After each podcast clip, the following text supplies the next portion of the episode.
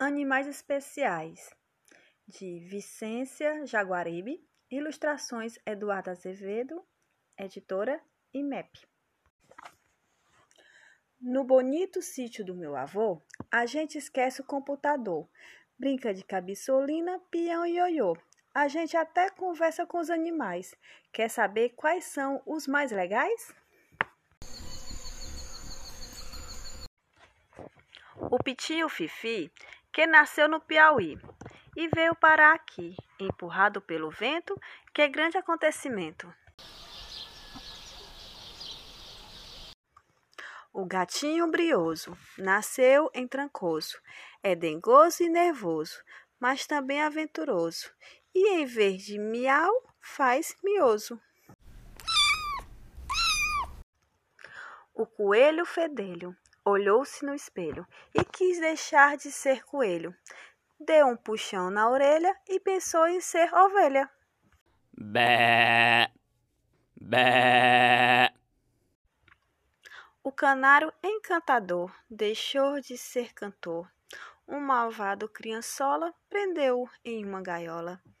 Pobre canário ficou solitário.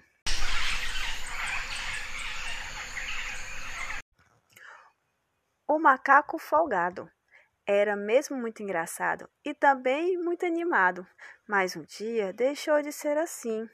Não lhe deram banana, mas pudim.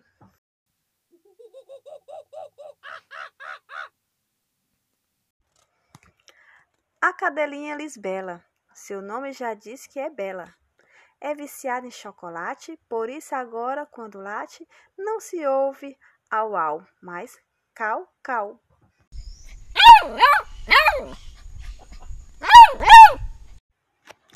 A lagarta encantada veio de um conto de fadas. Arrasta-se pela folhagem, sabe que é só hospedagem para quem está em viagem. A borboleta ligeira é mesmo uma feiticeira.